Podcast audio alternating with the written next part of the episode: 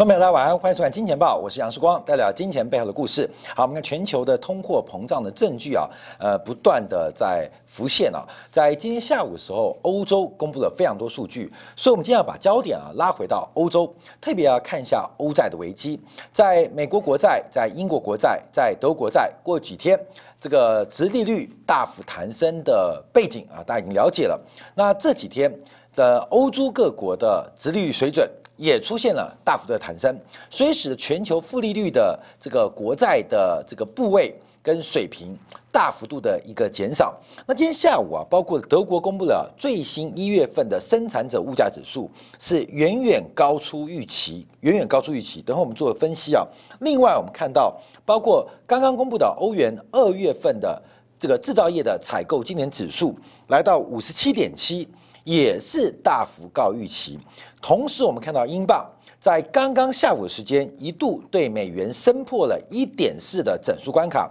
创下了二零一八年四月以来。最高的水平，也就是英镑的价格对美元创下了三年新高，所以这个全球的行情出现很大的变化。我们这边看到黄金，黄金在刚刚下午的时段呢，呃，跌破了近半年的新低，最低来到一千七百五九块钱，受到实质利率的反弹，黄金。备受压力，刚刚创下了去年六月十九号以来的一个新低的一个位阶。那对应于铜价，那铜价价格在今天又刷新了九年新高。所以同样是这个金属，一个是贵金属，一个是基本金属，出现了多空完全不同的景象。另外，我们看到苹果啊，这个苹果有两个苹果，美国有苹果，中国也有苹果。我们看到这个折率曲线出现改变。利率水平出现了反弹，对于成长股、对于本一比的概念产生非常大的影响。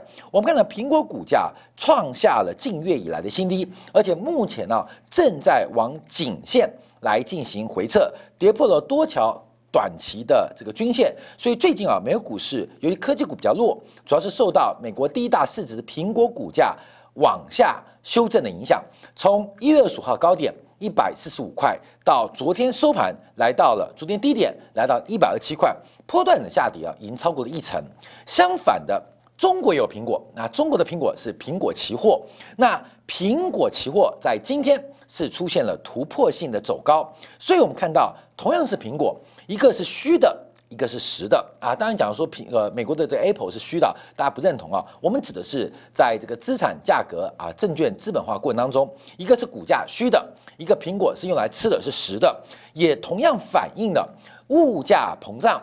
对于股票的影响。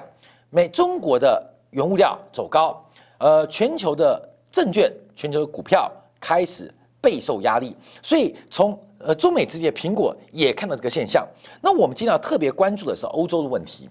因为欧洲目前跟美元之间呢，针对从货币刺激转到财政刺激，这个是过去十年以来最大的转向。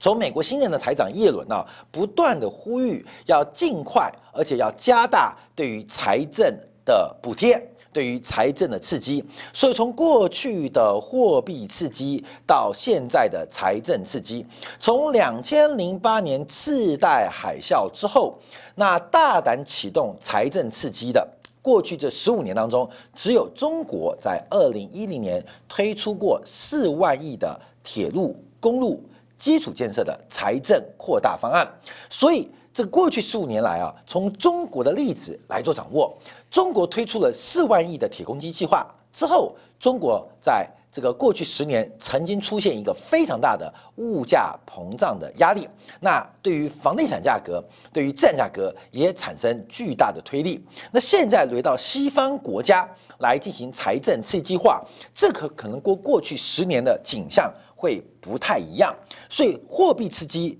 转到财政刺激会有什么样的影响？货币刺激本身现在是一个信用货币啊，信用本位的年代，所以各国央行其实并没有兑付的问题，也就是放出去的钱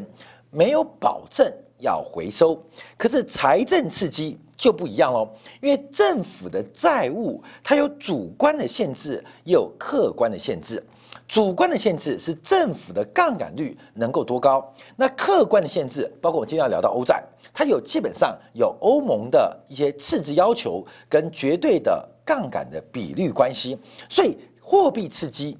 它不用兑付，财政刺激总有一天需要有人来买单。那怎么买单呢？最好的买单方式就是大家期待的。通货膨胀，那我们这样就要观察，从整个货币刺激转到财政刺激，我们可能进入一个全新的投资环境。啊，这个我们要注意到全新的投资环境，因为从财政刺激跟货币刺激的不同，可能会产生不同的价格变化。货币刺激创造过去十年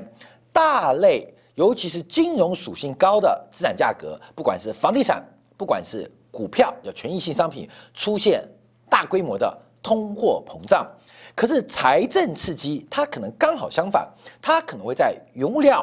在消费端、在周期的这个类股当中产生巨大的一个突破跟转强。所以我们在去年底啊，针对台湾股王大地光啊，用周期因子来做过一个分析。那今天大地光啊一反。台北股市连续两天拉回之势啊，创下近月新高，创下近一季新高。就是周期因子、消费因子，甚至原物料，它会成为未来在财政刺激环境的背景。我们都知道啊，过去十年股票涨就是印钞印太多嘛。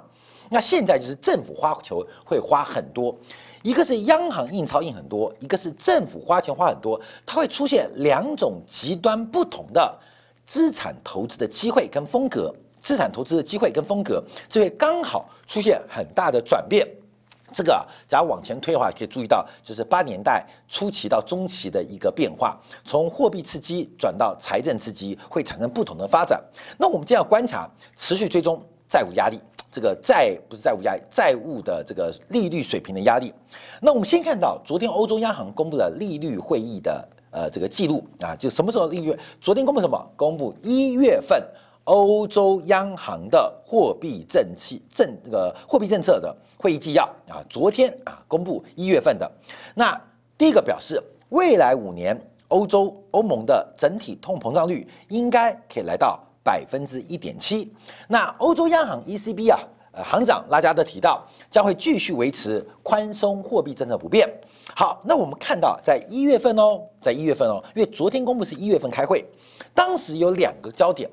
当时已经看到全球的债券利率水平开始走高，那欧洲央行在上一次一月份一个月前讨论的时候，针对直利率的反弹，认为不以为然啊，不太重要。为什么？为什么？因为目前经过通货膨胀调整之后，欧洲的债券收益率仍然处于历史低位，而且认为名目利率的上升。不应该解读为融资条件的紧缩啊，这是欧洲央行一月份的讨论重点。他们比较担心的是欧元的过度强势，它第一个会影响到国际收支的变化。我们看到一月份欧元区的国际贸易收支是比十二月份进一步的扩大。可是这个国际贸易啊，汇率的 J 曲线呢？可是欧元的持续性转强，已经对于欧元的复苏产生风险。北方北方的工业国家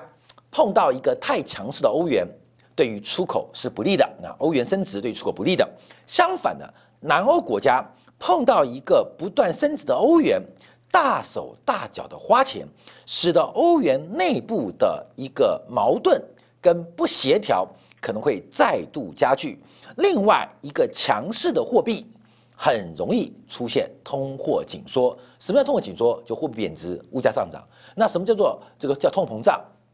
通货紧缩就是货币升值，物价下跌。所以强势的欧元可能会阻扰整个欧洲通膨的出现。这是一月份欧洲央行。他们讨论内容啊，这个昨天公布了，说两个内容。第一个，呃，对于殖利率上升，欧洲央行呃比基本上是比较乐观，但比较担心的是欧元过度的强势。好，所以我们从这个两个点再慢慢开始做分析啊。第一个，我们分析欧元对美元的表现，在刚刚啊，欧洲公布了二月份生制造业的采购经理指数啊，呃，这个初值啊，PMI 啊，来到五七点七啊，光美这预估是五四点三呢，呃，这个去年呃，这个今年一月的中值是五四点八，所以我们看到，呃，欧元区二月份的制造业复苏速度是非常非常快的，再加上德国呃今天下午公布的这个生产者的制造呃这个物价指数啊，PPI。是出现了百分之零点九的上涨，也是大幅高预期三倍啊！原来预估只有零点三 percent 的上涨，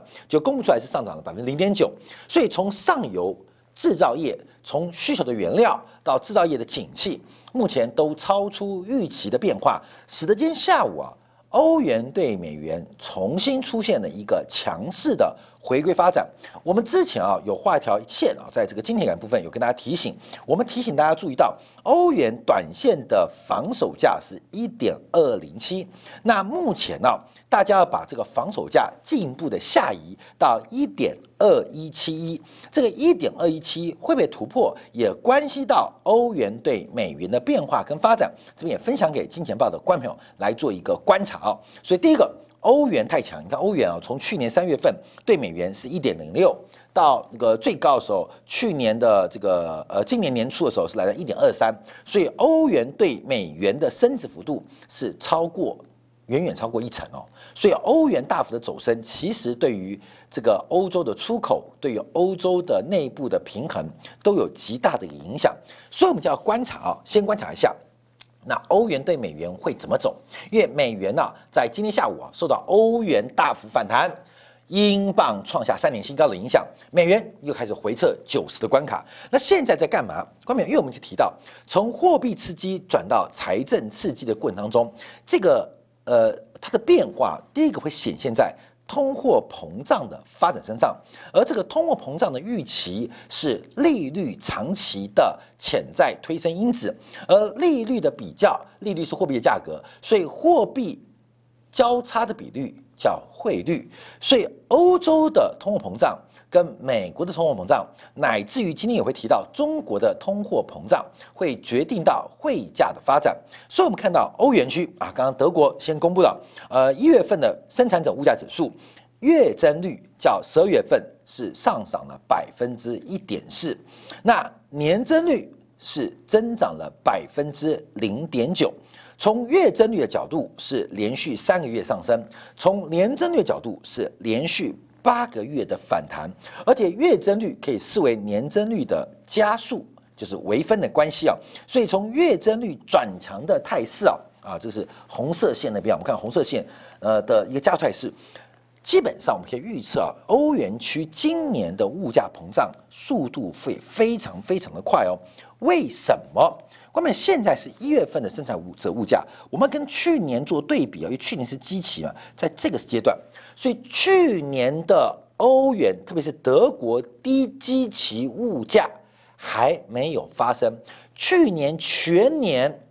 德国生产者物价最高，以增率来讲，就是一月份，在最高的基期之下，仍然出现一个快速的爬升。那更不要提到了，等到二月、三月、四月、五月、六月来到低基期，德国的物价水平的年增率会有。多么令人惊奇的发展，所以要特别注意啊，观察观察这 PPI 的一个变化。好，那加上包括二氧化碳税啊，包括增值税的调整，税率的影响也是刺激今年欧洲通货膨胀数字的一个隐忧。那昨天我们提到啊，各位记住哦，昨天我们看，昨天我们有讲到 PPI，昨天我们提到 PPI，美国的生产者物价指数也是走高。月增率是一点三十 per，一点三 percent，年增率是一点七 percent，所以目前我们看到美国也好，欧元区也好，通货膨胀、物价上涨的证据，基本上已经被官方统计部门所掌握到，也就是通货膨胀、物价上涨现在是遍地开花，所以在提到最近大家比较关心的债券问题啊。其实我看我们做债券啊，通常比较没有收益率啊，没有收视率啊，因为大家不喜欢听债券，因为债券离一般投资很远。可是要知道，因为债券它交易出来就会决定了市场资金成本的一个关键因子。资金成本是所有资产价格或我们投资人所要掌握的一个定锚跟基础啊。所以通货膨胀出现之后，我们看到包括像德债，德债十年期的债券利率啊，啊是创下了近八个月的新高，八个月新高。我们注意到，从二零一七年，它这个底是打得非常的完整哦，这个利率水平打的是非常非常完整。一旦财政刺激出笼，财政出击发挥。会出现很重要，因为货币刺激过去几年为什么没有出现就业回升或经济扩张？因为大量的货币都沉淀在不管是商业银行，或是财政部的账户，或是投资人的投资账户当中。财政刺激它不仅会大量花费，甚至会吸干商业银行或财政当局的。存款存量，这是一个很大的差别。所以财政刺激一旦出头，一旦出笼，基本上对于股票市场，其实尤其是成长股来讲，是一个蛮大的估值向下的压力，这要特别留意啊。好，这是德债的部分。好，另外英债啊，英国国债也大谈，因为现在碰到另外一个问题，就是英国央行。仍然不排除负利率的官方的宽松策略，可是英国国债的殖利率，这市场利率哦，却创下近一年新高，也就是市场利率优先正常化，官方的负利率政策仍然在坚持当中。可从历史经验，市场利率的变化，市场利率的正常化会领先于官方政策。官方政策利率正常化半年到一年的时间，也就是市场利率会领先于官方政策利率。市场利率跟英国央行的负利率的态度，目前这个出现非常大的一个背离，呃。呃，英国央行还想降息，可是英国国债的利率却越走越高。好，那我们接着往下观察啊，因为在昨天啊，最特别的是整个欧洲的国家，它的利率出现大面积的反弹，包括了爱尔兰，爱尔兰十年期国债利率啊，本来是负利率啊，本来是负利率啊，昨天一系反转。变成正报酬了。这个爱尔兰的利率啊，也摆脱过去这几年来负利率的一个报酬，出现了一个转正的过程。包括葡萄牙的利率出现快速回升，在一月八号年初的时候，葡萄牙的十年期国债仍然是负利率。我们知道欧洲国债的负利率，可到昨天晚上，它已经变正报酬，有百分之零点二十八，或许不多，可是一个负转正，这是一个很特别的现象。另外包括了像希腊。希腊的利率目前也摆脱了零利率的水平，西班牙国债利率也出现快速走高。昨天最特别的是，意大利的国债利率弹升速度极为惊人，这当然跟德拉吉担任意大利总理高度有关。所以我们看到大量的负利率的债券消失，那因为债券价格是利率的。这个可以说是导数的关系啊，是一个负相关关系，也代表包括葡萄牙、包括爱尔兰、包括西班牙，甚至希腊，甚至意大利，甚至德国，更可怕的是包括美国，他们的债券的牛市跟债券的泡沫可能已经在破灭边缘。那这个破灭边缘，那第一个是被通货膨胀的预期所挤压。第二个是全球资产价格的高高在上，需要更多的流动性做支撑。现在正在往债市来挤兑，一个是推力，一个是拉力，形成债券市场的一个夹杀过程。而这个夹杀的过程，我们看到从美联储到刚我们提到欧洲央行的观察，基本上都是拍手叫好。他们就等待这个时间发生，所以从过去金融压迫是压迫储蓄者来补贴贷款者，这个局面即将从货币刺激变成财政刺激的转变心态、转变形态过程中，会从以前再次强调金融压迫哦，压迫储蓄者来补贴借贷者。未来会压迫或惩罚借贷者，来奖励储蓄者，这就是货币刺激跟财政刺激本质上会有非常大的不同哦，非常大的不同。所以我们才提到很多固定收益的商品，哎，最近啊反而备受青睐。像这个这几天啊，我们看到除了巴菲特啊，呃，这个大买美国电信股之外，这几天连中国的电信股也大涨。中国的电信股也大涨啊，跟五 G 没关系，纯粹就是因为他们的现金流非常非常的稳定，固定收益的商品正在找寻一个更高、更安全的避风港，而债市在目前受到非常大的压力。好，后面我们再看到这个债市泡沫啊，是不是有迹可循、有证据可循？我们来看一下，这是学霸跟学渣的距离，一个是十年期的意大利国债。一个是十年期德国的国债，他们分别代表南欧的龙头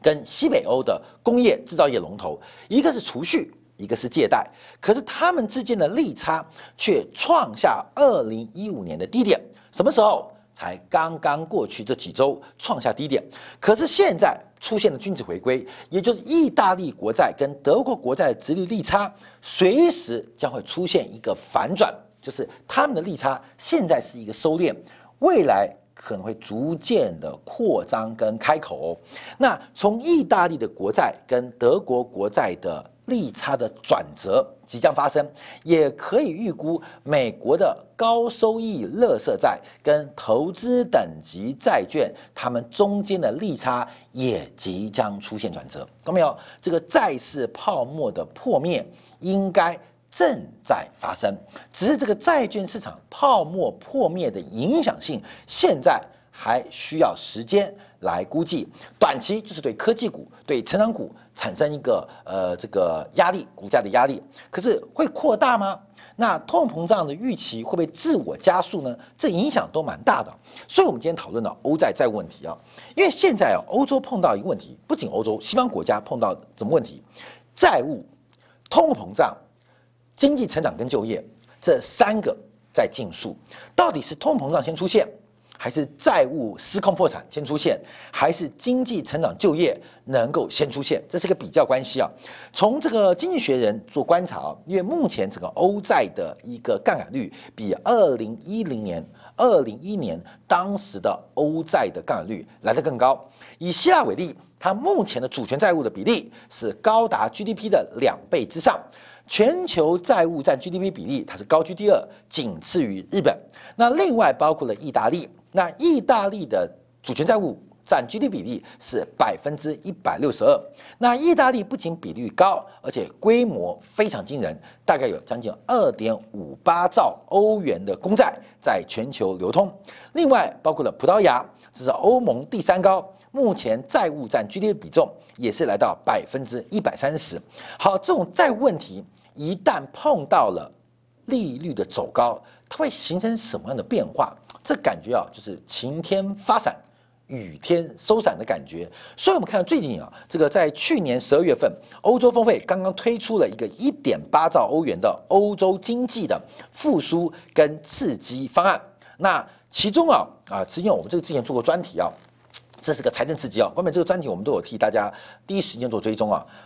第一个先抓本质，这是财政刺激。跟过去我们常讨论什么呃这个呃呃这个呃 Q E 啊呃量化宽松零利率不一样，过去十年都是货币刺激，现在从去年开始转变成财政刺激。那货币刺激可能依旧，可是财政刺激的发酵过程会回来制约货币刺激退场。的可能跟速度，那目前很特别啊，因为这一次的发放啊，这个大概其中有一点零七兆的长期预算，还有七千五百亿的恢复呃这个资金，那其中主要的补贴都是针对南欧，包括了意大利，包括了西班牙，包括了希腊。光是这三国就领到了欧盟这一点八兆美元的百分之四十三，百分之三的一个补贴跟刺激方案。好，那这时候我们看什么问题啊？看到没有？来了啊，就是二月十八号，昨天。德拉吉，这叫做欧元的超级马里欧啊，就是在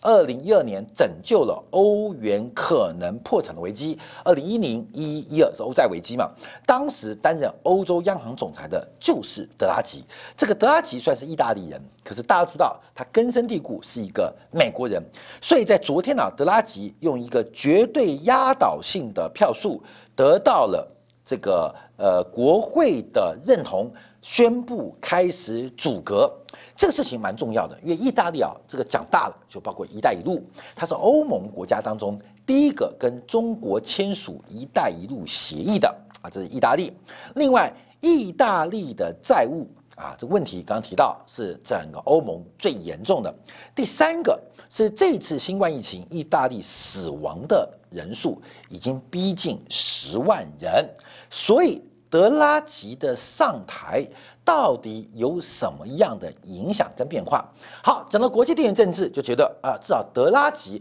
可能会一百过去几年意大利亲中疏美的态度，可能会变成亲美疏中啊，这有人这样期待了，因为觉得德拉吉是个美国人，所以他应该会呃扭转意大利过去亲中疏美，嗯，就是亲中国疏离美国，可能变亲美疏中。但德拉吉上台也跟。这个川普政府的蓬佩奥运作有关。其实蓬佩奥过去呃，在这个任期届满之前啊，不断的往意大利来奔跑，主要叫运作这个孔蒂的下台跟德拉吉的上台啊，德拉吉上台。但这会不会很特别啊？因为为什么？要大家知道，因为意大利目前最大的政党就是五星运动党，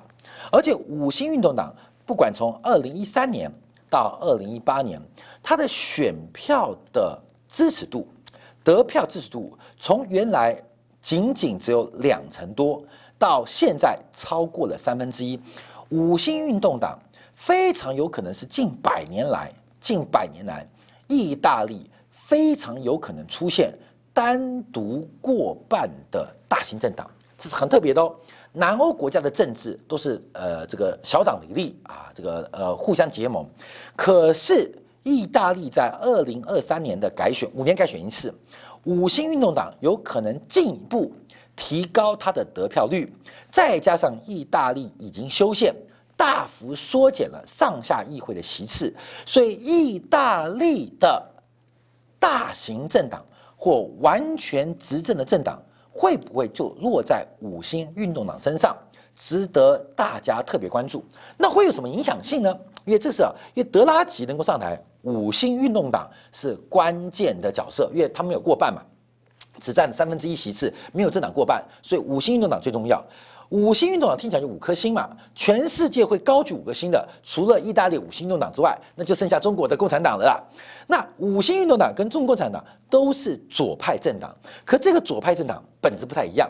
因为五星运动党比较是像啊它为什么会红啊？它像北美的那种网络乌托邦主义，所有的这个呃这个政治啊或政见都在选民登录之后啊登录之后共同表决，所以每一次五星运动党。要进入上议会或下议院要表决之前，都会先交啊，就是登录啊五星运动党的这个网站啊或平台当中来进行先沟通啊进行沟通，所以深受大量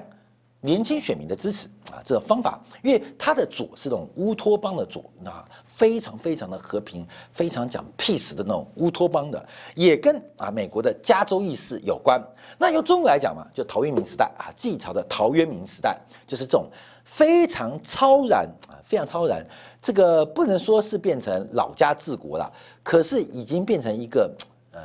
道学的感觉啊。就是五星党的左派是这种左，看到没有？是那种乌托邦的左啊，更积极的乌托邦左。所以意大利的左配合德拉吉的右，会产生什么样的火花？是我们特别做关注的。所以这次啊，从政治面我看很多人解读啊，就是因为这个德拉吉上来之后会。亲美疏中，但不要忘记五星运动党就是过去几年主导意大利亲中疏美的五星运动党的党魁，